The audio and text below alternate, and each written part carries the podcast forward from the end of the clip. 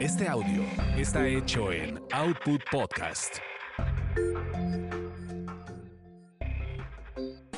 Escuchas Quizá hablemos de ti. Quizá hablemos de ti. Un podcast de chismes serios de las estrellas y uno que otro estrellado.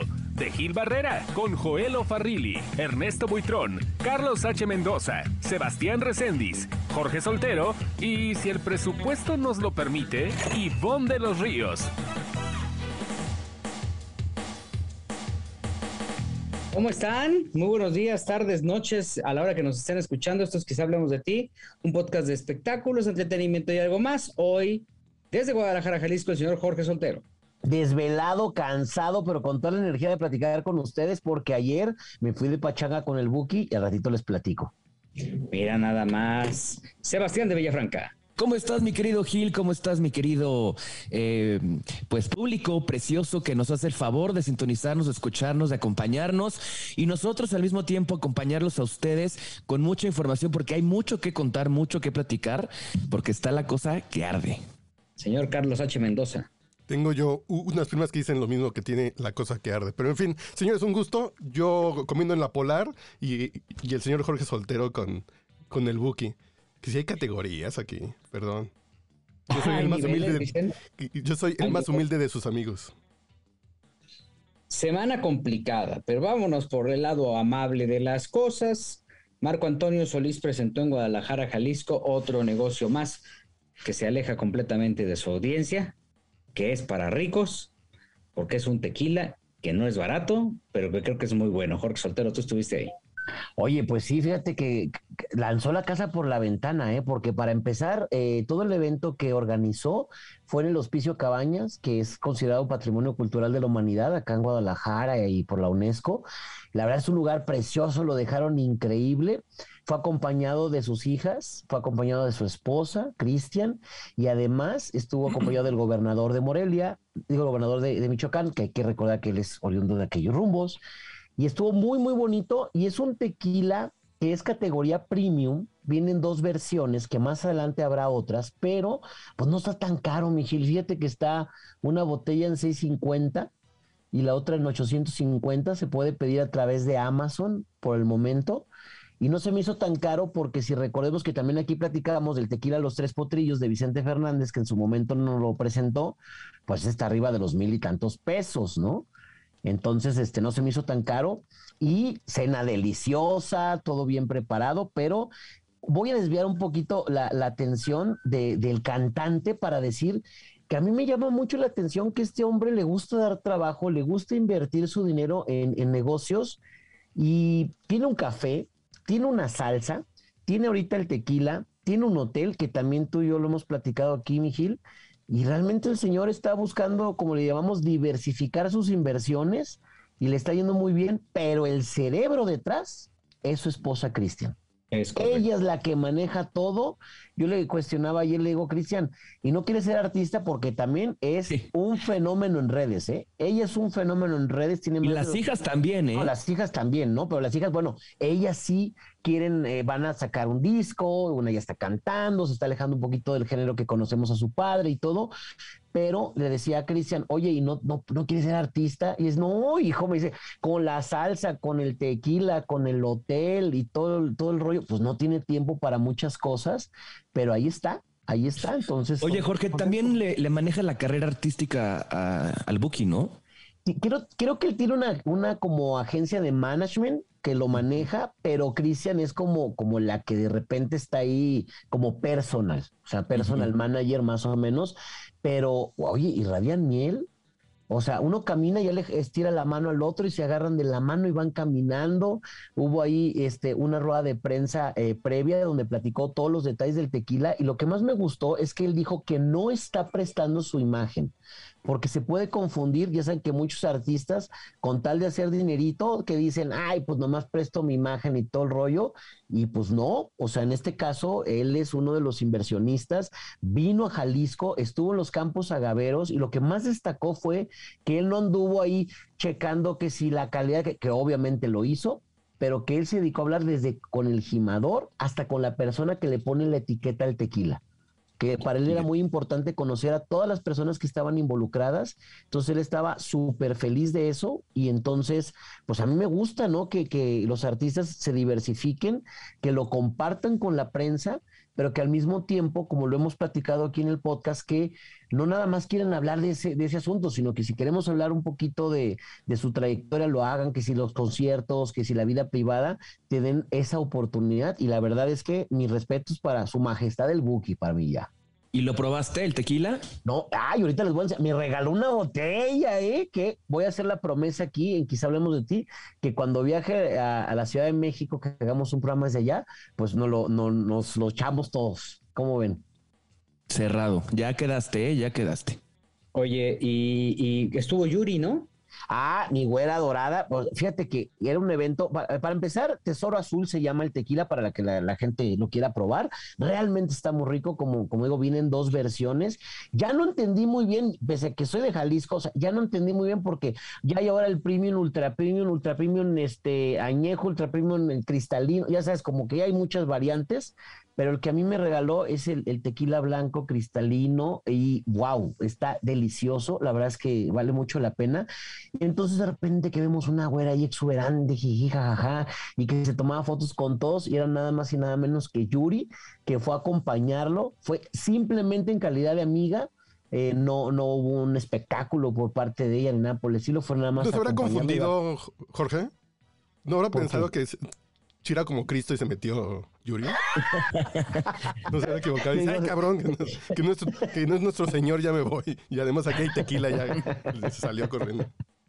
Eres de lo peor, Carlos H. Mendoza, ¿eh? No, pero estuvo la güera y este, muy, muy contenta y es impresionante que no se cansa de tomarse fotos con la gente, que eh, ella llegó y se sentó en la mesa, obviamente, de, Marco Antonio, en la mesa principal. Ella estaba feliz y todo el mundo se acercaba queriendo tomar la foto. Y la verdad es que, mira, lleva gente super VIP y a todos les salió lo grupi, ¿eh? Todo el mundo salió con su foto con, con el Buki y con Yuri, ¿cómo no? Oye, es que si hay alguien que sabe el manejo de los medios es Yuri, ¿no? No, claro. Y sabes que también le han tupido mucho, Mijil. Últimamente Yuri ha hecho una serie de comentarios desafortunados que aparte se magnifican con este asunto del linchamiento digital. Pero la realidad es que Yuri es una persona, pues yo la veo muy congruente, muy profesional. Este, ella Nunca la he visto yo así de pants, desarreglada, este, shorts, algo por el estilo. Siempre va elegantísima a todos los lugares. E incluso cuando va al súper con su gorrita y toda la cosa, por si trae la greña ahí volada. Entonces, no, mi Yuri sabe perfectamente cómo manejar a los medios y sabe también darles a cada uno lo que, lo que necesitan. Bueno, a mí me tocó una vez Yuri en una de las, en una comida ahí en Televisa, llegó en pantuflas. ¿En serio? Sí, sí, sí, sí, sí. Ah, pero qué pantuflas. Ah, con, con Swarovski y esas no, No, no, no, no, unas pantuflas como de esos que son como de muñequitos, ¿ya sabes? Sí. Así como de pie de dinosaurio. Ándale, exactamente. Y fíjate, chistosa, porque dijo, perdonen que ando en pantuflas, pero como yo no tuve niñez. no, bueno.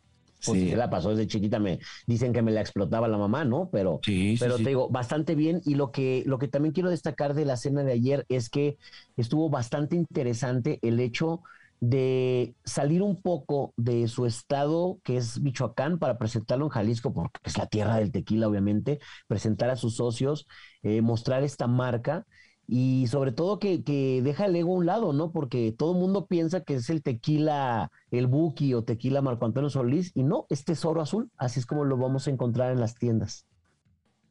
Ah, pues sí, pues es que también la marca del Buki eh, tendría que ocupar otro segmento, ¿no? Yo creo que sí, aparte, este va para la Unión Americana, ¿eh? el 80% de la producción va para Estados Unidos, un 20% se queda en México y más adelante que logren más producción dicen que quieren atacar Centro y Sudamérica porque son lugares donde los gringos son tequileros que la margarita y estas cosas, pero que en Sudamérica no es tan común el tequila y lo quieren posicionar y más con estas giras que está teniendo el Boqui por allá, pues entonces dice, mira, vamos aprovechando y yo creo que así como venden la gorra, la taza y todo, va a haber un stand ahí vendiendo el tequila. Que también está de moda, no todo el mundo quiere sacar ahora tequila. Sí, por ejemplo, aquí vino The Rock, estuvo aquí este, ¿cómo se llama The Rock? El actor este hollywoodense. Sí, la Roca, sí, sí, la Roca, sí. Bueno, ese señor estuvo aquí tiene, ese mero tiene su tequila, también una, una de las Kardashian vino para acá, este, no, Kylie Jenner, ¿se llama? Kylie Jenner. Kylie Jenner tiene su tequila y también estuvo por acá. Pero ya sabes, esos nomás prestan el nombre, se toman la foto y se regresan, ¿no? Pero acá, este, este, don Marco Antonio nos dijo hasta, hasta qué canciones se inspiró con, con un buen tequila. Y dice, y ahora con este tequila que está más bueno, que mira, que vienen muchas canciones más. Fíjate nada. Pues mira, qué bueno, ¿no? La verdad es que sí estábamos bien preocupados que qué iba a ser el buque. ¿Qué iba a ser ahora? ¿De qué viviría, no? Y mm. porque pues, vaya que le ha ido muy bien, ¿no? Ahora, entiendo que cuando el Buki, eh, cuando sale de los Bukis, pues sale porque, según lo que se dice, se especula, es que fueron los Bukis los que le hicieron ahí un complot. o sea, ah, que lo pelucearon. el que salió, fueron los mismos, los, los el resto de los integrantes? Pues pobrecitos porque no brillaron. No, nada. Nada. No, no, no. Oye, ahorita con el, y ahorita con el reencuentro, pues es como la salvación de, los compañeros, porque el Buki, así que digas, ¿cómo necesita el reencuentro de los Bukis? Pues no. No. Y algo que sí me dijeron de, muy buena fuente, Mijil, ¿te acuerdas este espectacular este hotel que tiene que se llama Mansión Solís en Morelia, Michoacán? Que no le está yendo muy bien, fíjate, con la pandemia. Por ahí me enteré ayer que, van a tratar de reactivarlo porque, pues para empezar está carito, porque es hotel boutique, ya sabes, los hoteles boutique son acá como más cariñosos y, y que sí, lo que le está yendo muy bien es el restaurante, porque en las mañanas van muchas señoras y en la tarde es como para la copita porque se ilumina, tiene una alberca en forma de guitarra entonces se ilumina muy bonito en la noche, entonces mucha gente va a tomarse la selfie, está romántico en la atmósfera, entonces como que como que por ahí, pero que sí en el, en el hotel está, le está sufriendo, ¿eh? Pero 4.300 pesos la noche con oferta en Expedia, pues sí, pues, pues, pues te estoy diciendo. Uno paga el, el, City Express de 500 pesos con trabajos. Yo pago el ambos mundos aquí en Revolución. Espérate. Oye, y además es, o sea, para, justamente para, para Morelia, pues digo, tendría que ser, eh, eh, o sea, creo que, que está en, en, el, en el orden de una ciudad colonial tan bella como Morelia y un festival de cine, ¿no? Pero ahora con el tema de la inseguridad, pues obviamente es mucho más complejo que la gente se anime a, a ir, ¿no? No, pues es que, por ejemplo, yo tengo familia por allá y me ha tocado pasar un par de navidades, sueños nuevos, y, y, uno va con el Jesús en la boca porque ya un primo este, lo bajaron de su coche en la carretera y ya sabes, le quemaron el coche y cosas por el estilo. Entonces sí está complicado y además aparte Morelia es una ciudad bellísima, pero, pero hay que ir con coche, Mijil. Porque quieres ir a comer las carnitas y hay que ir a un lugar, y quieres ir a la laguna y hay que ir a otro lugar, quieres ir a la otra laguna y hay que ir a otro lugar, y todo está a una hora, una hora y media, dos horas, 45 minutos, entonces también pues el presupuesto es elevado. Oye, fíjate que tengo, tengo un conocido mexicano que es de Michoacán y se casó con una mujer de Ucrania. Estaban ahorita en Ucrania justamente viviendo todo el, pues el rollo que estaba sucediendo. Y entonces, pues obviamente se vinieron a México, llegan a Michoacán y al día siguiente ocho muertos en su, en su colonia. Entonces dicen, es que ya ni en Ucrania ni en Michoacán, nos tenemos que ir a otro lado. Sí.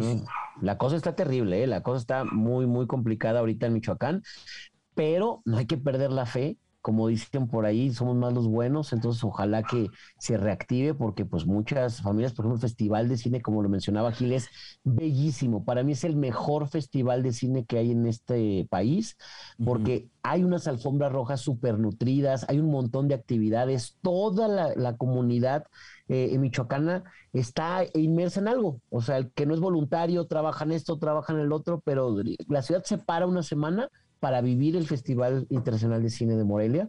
Entonces, a mí me parece muy, muy importante.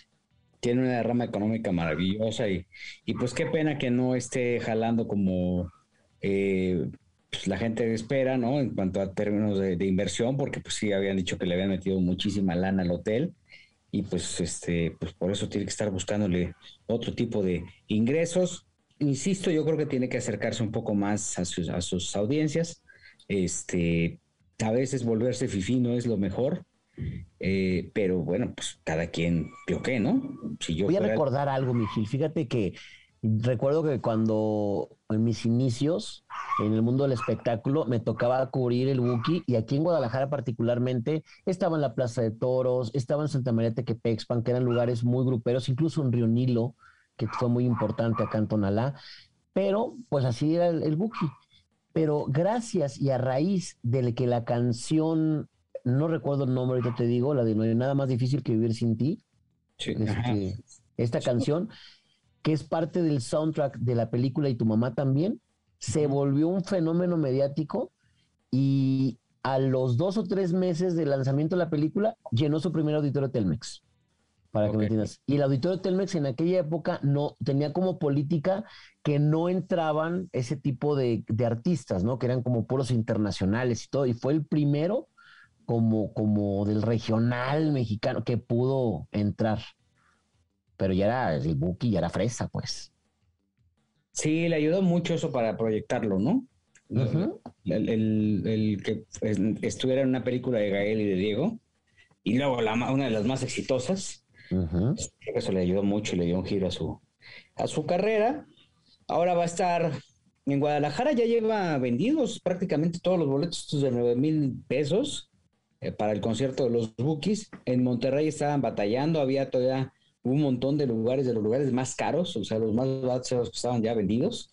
Y este, y bueno, todavía no sale, la- todavía no sale en el de cuánto va a costar los- la venta, o no sé, se abre la venta oficial en el Estadio Azteca, pero pues este, también con los Bookies, pues fue catalogado como una de las giras más rentables el año pasado, in- incluso al nivel de los Rolling Stone, ¿no?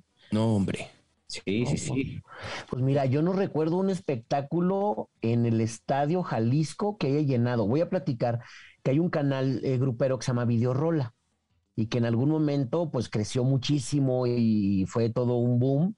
Y curiosamente hicieron los premios Videorola ahí porque ellos esperaban pues miles de personas.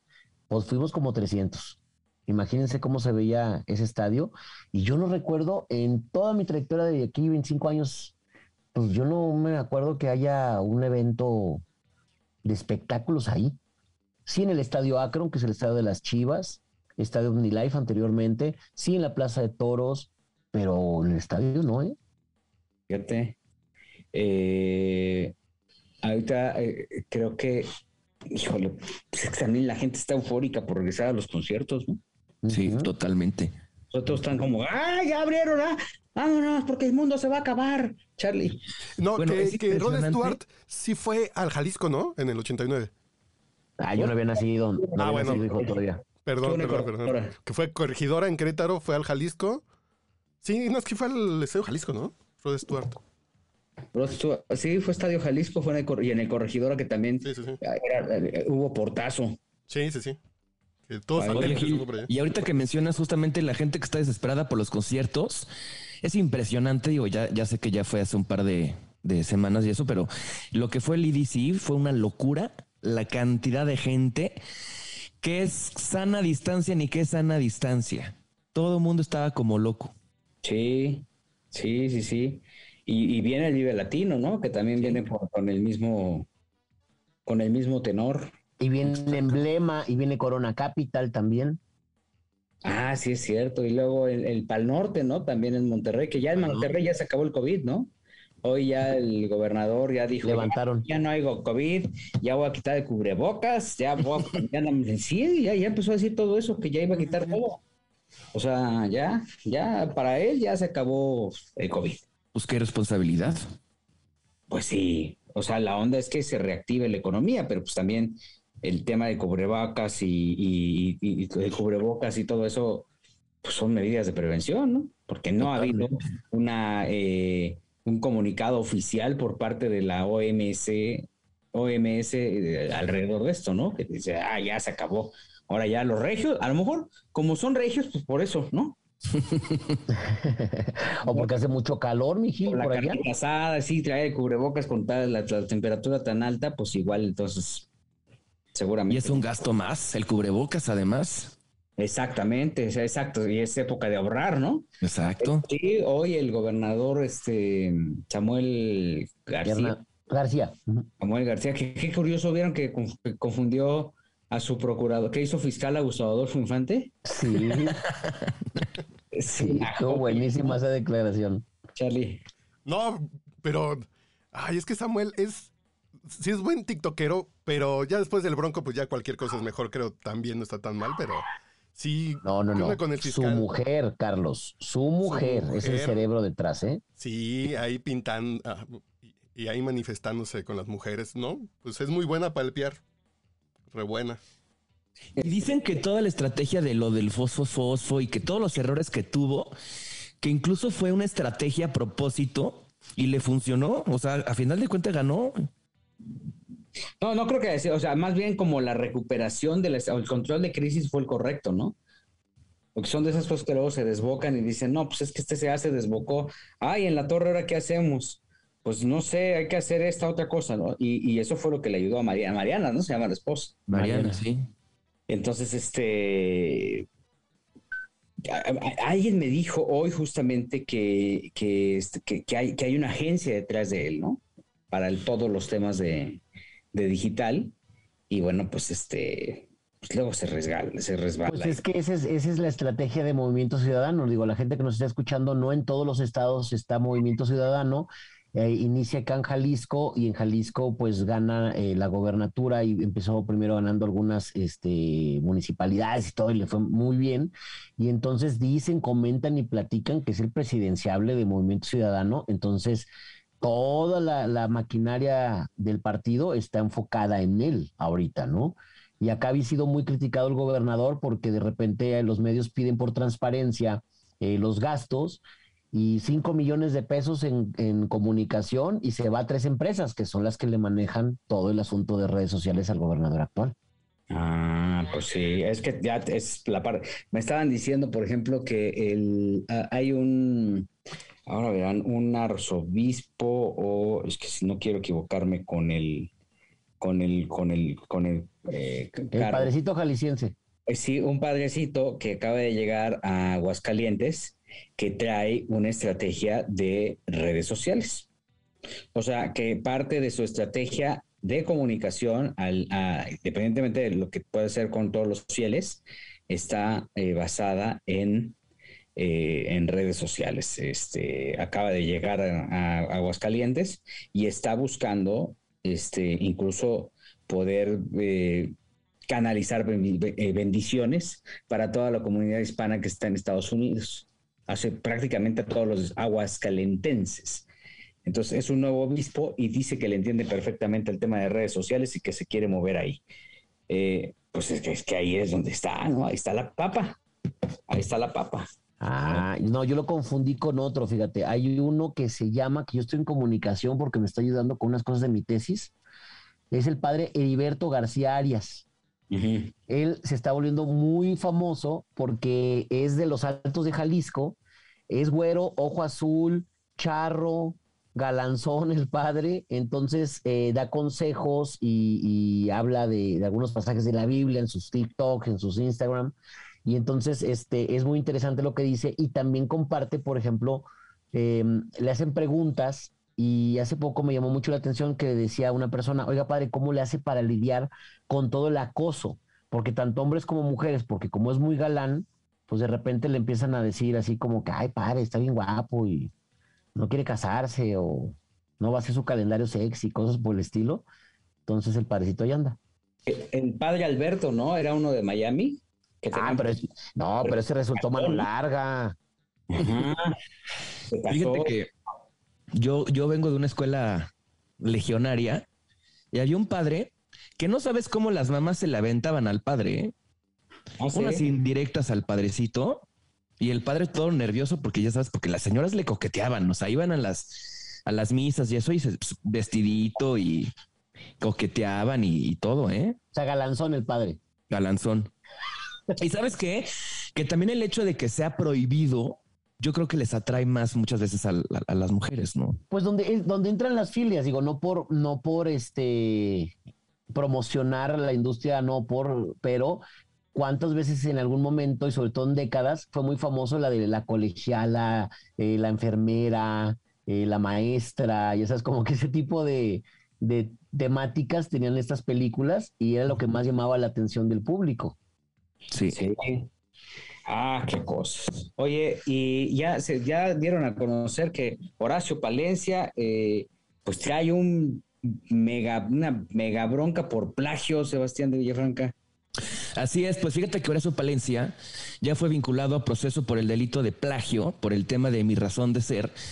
Y esto porque eh, lo que, lo que él dijo, en, mandó un comunicado y todo en- a través de redes sociales, que una persona, pues que muy astuto, se le ocurrió registrar una- el tema. Entonces dice que para él, pues que es una cuestión muy complicada porque dice, es que es mi hijo.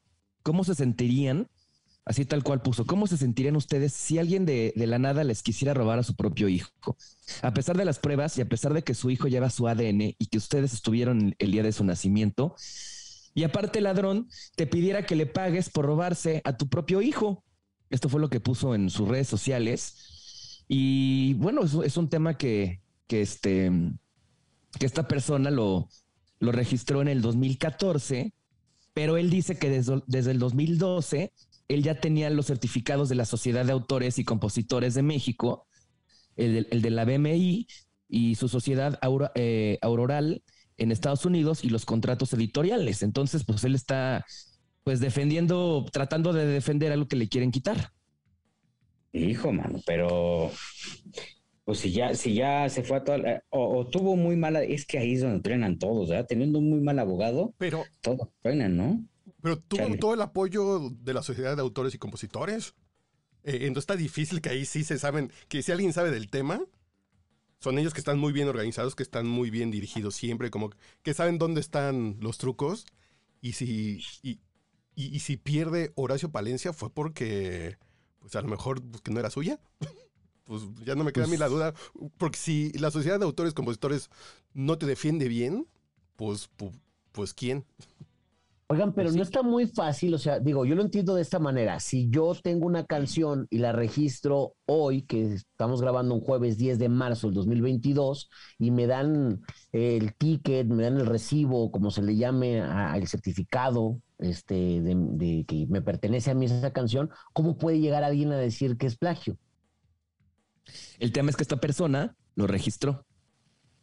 Entonces, como Pero antes que Horacio Palencia, sí, Sí, sí, es que la canción es de 2008 o 2009, una cosa así.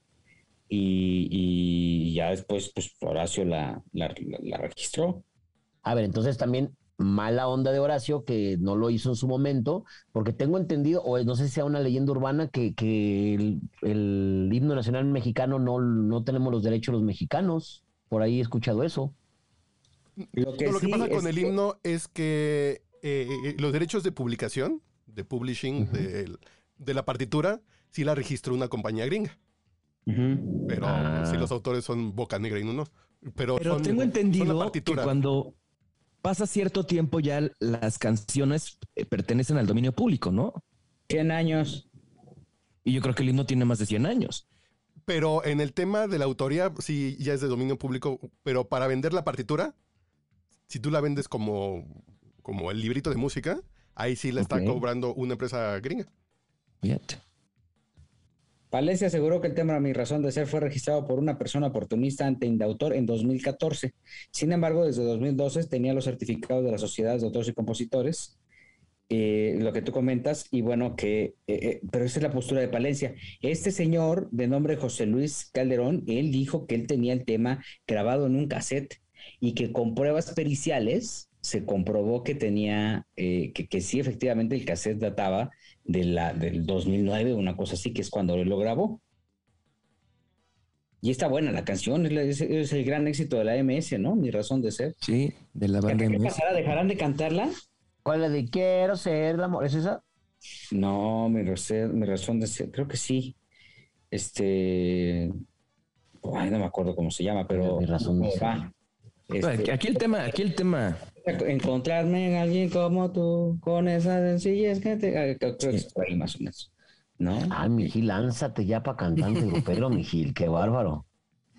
Tengo todo. Pero bueno, aquí el tema es qué va a pasar con, con es- esas reproducciones o lo que ha ganado, porque es una de las canciones más exitosas de, de Horacio, ¿eh? Sí, Bueno. sí, sí, sí. De la banda MS, ¿no? Y de, y de este y ahora ya de este señor, este José Luis Calderón. Ujú. Pues sí, ahora si pierde Horacio Valencia, que le tendrá que pagar todo lo, todo lo que ganó, todas las regalías. Yo creo que sí, ¿no? Tiene que darle lo que, lo, lo que le corresponde al autor. Pues sí. Pues sí, el tema es aquí que ya fue un juez federal que dictó la orden en contra de Valencia. Hijo, man, pues vamos a ir a un al, vamos a- al segundo episodio que si hablemos de ti.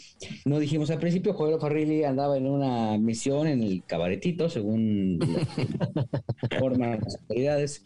Sebastián eh, Reséndiz estaba en una, pues quién sabe dónde estaba.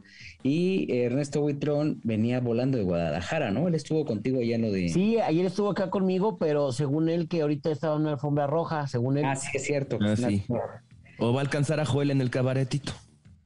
Seguramente, seguramente. Pero bueno, vamos al siguiente, episodio que hablemos de ti. volve- Volvemos.